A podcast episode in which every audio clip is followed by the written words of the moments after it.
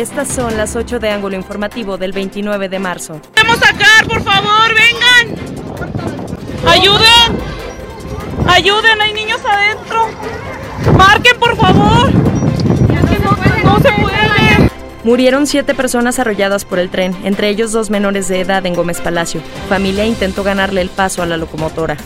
Asesinan policías de Quintana Roo a mujer salvadoreña mientras era sometida en Tulum.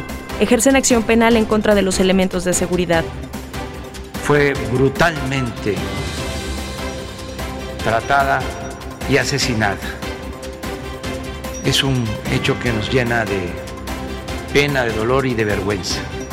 Nos llena de pena, dolor y vergüenza el hecho, lamentó el presidente Andrés Manuel López Obrador. No habrá impunidad.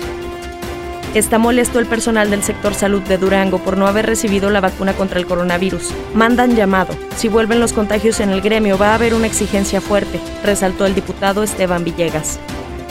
10.900 médicos han recibido la vacuna contra el COVID-19 en el estado y el 70% ya tiene la segunda dosis. Faltan 20.000 personas del gremio, aclaró el secretario de Salud Estatal Sergio González Romero. Inició la obra de la Unidad Habitacional Vertical Praderas del Sur, que beneficiará a 129 familias, con lo que el ayuntamiento busca combatir el problema del hacinamiento, informó el alcalde Jorge Salum.